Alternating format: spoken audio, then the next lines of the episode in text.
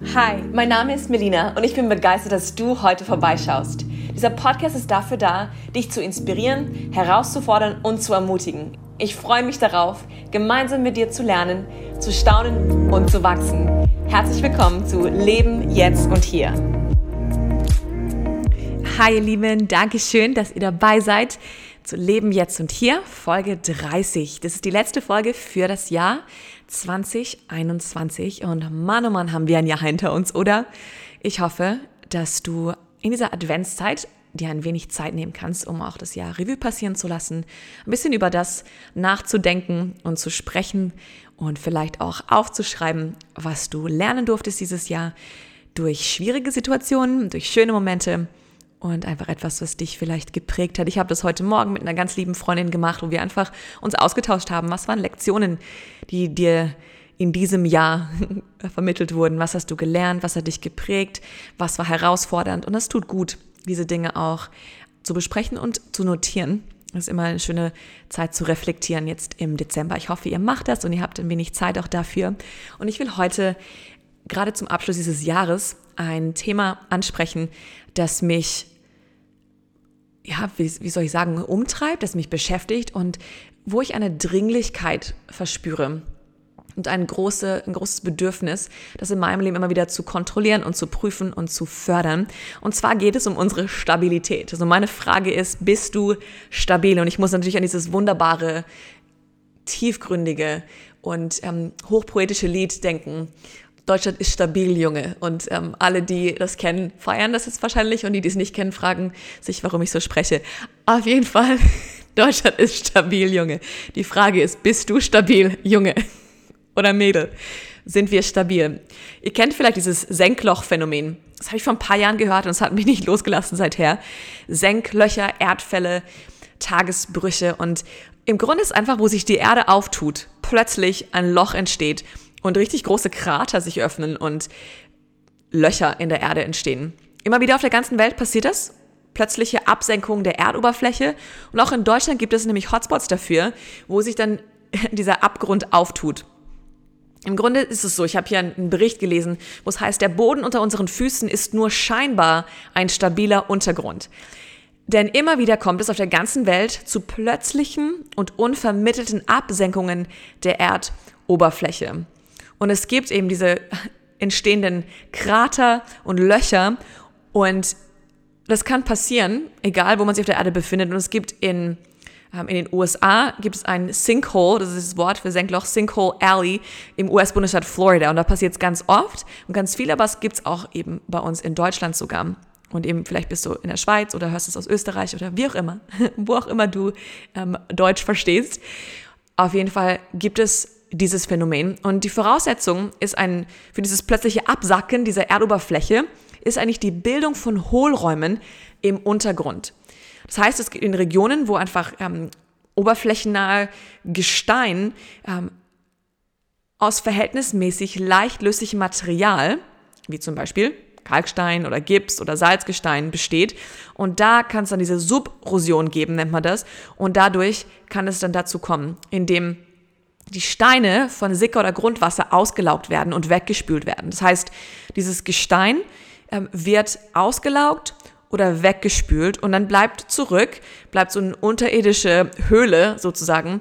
Und wenn sie nah an der Oberfläche ist, kann es passieren, dass die verbleibenden Gesteinsschichten, also diese Oberfläche, dann zum Einsturz gebracht wird. Und eben diese Geologen sagen immer dazu, dass es, ähm, diese Krater sind Erdfälle zum Beispiel, aber eben wir nennen es auch Senklöcher. Senklöcher. Und da habe ich drüber nach, nachgedacht, weil unser Leben kann richtig stabil aussehen. Es kann sein, dass unsere Füße auf scheinbar stabilem Boden stehen.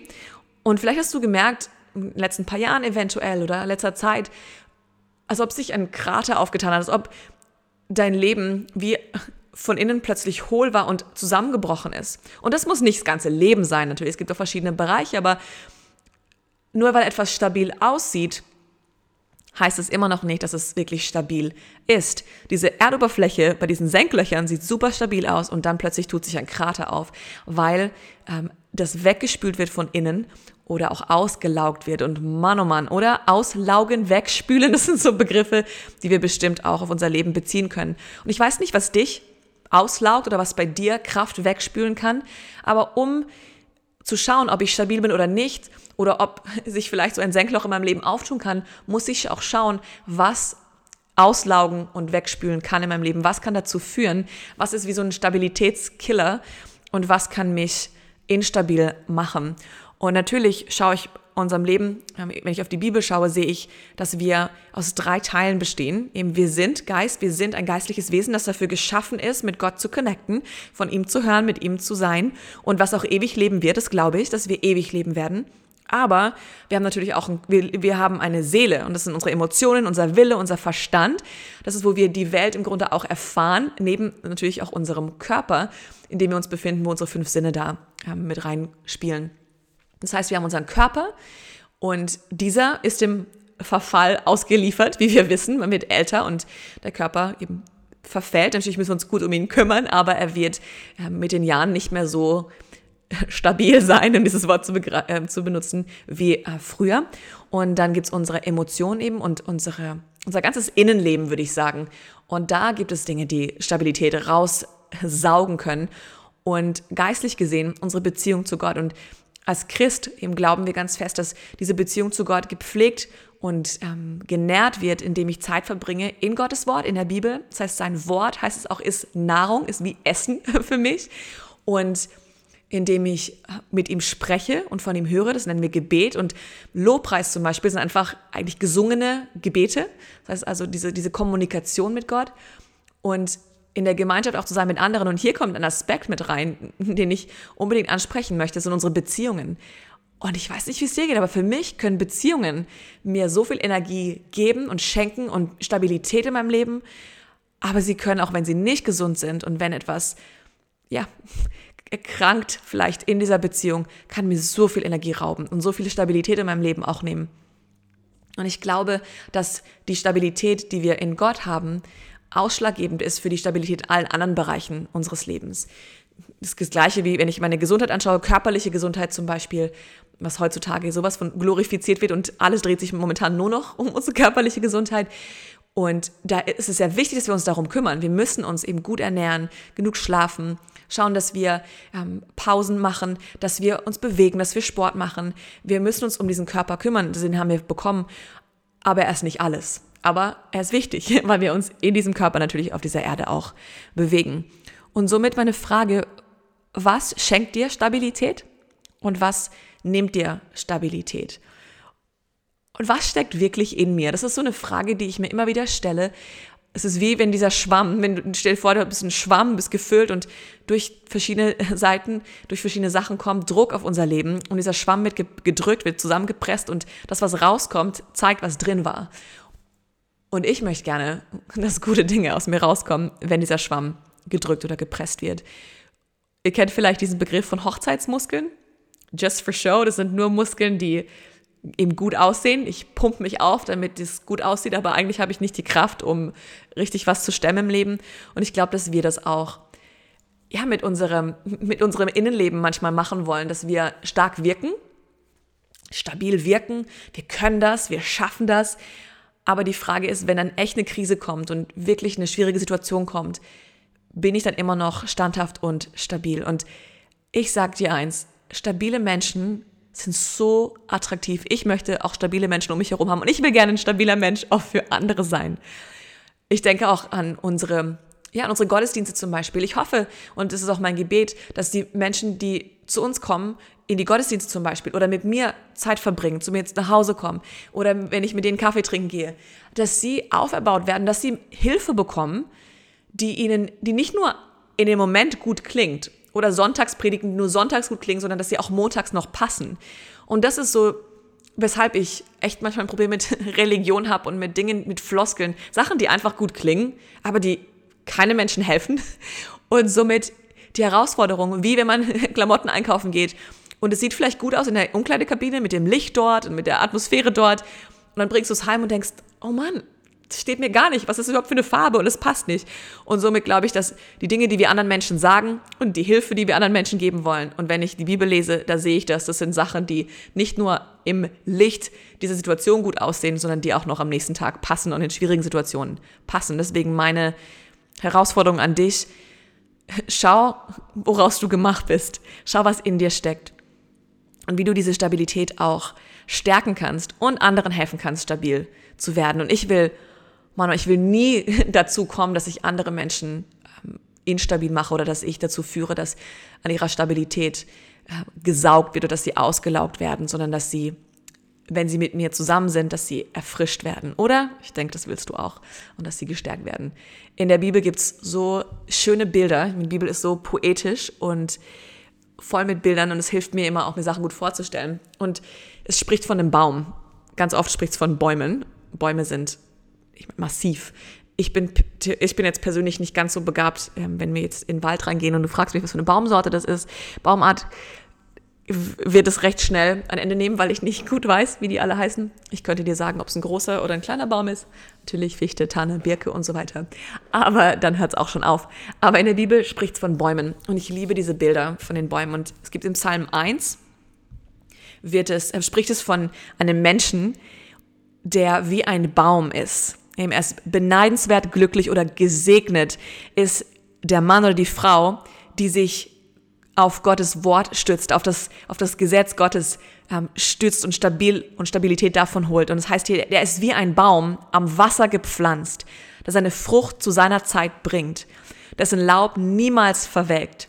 Ja, was er auch tut, wird für ihn gut, sogar ein Reim hier drin. Ich sag noch poetisch.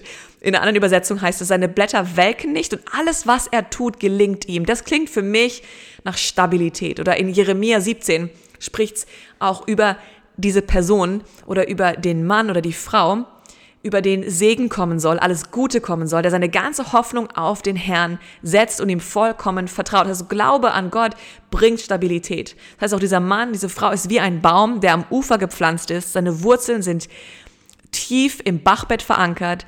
Und hier, das mag ich, selbst in glühender Hitze und monatelanger Trockenheit bleiben seine Blätter grün.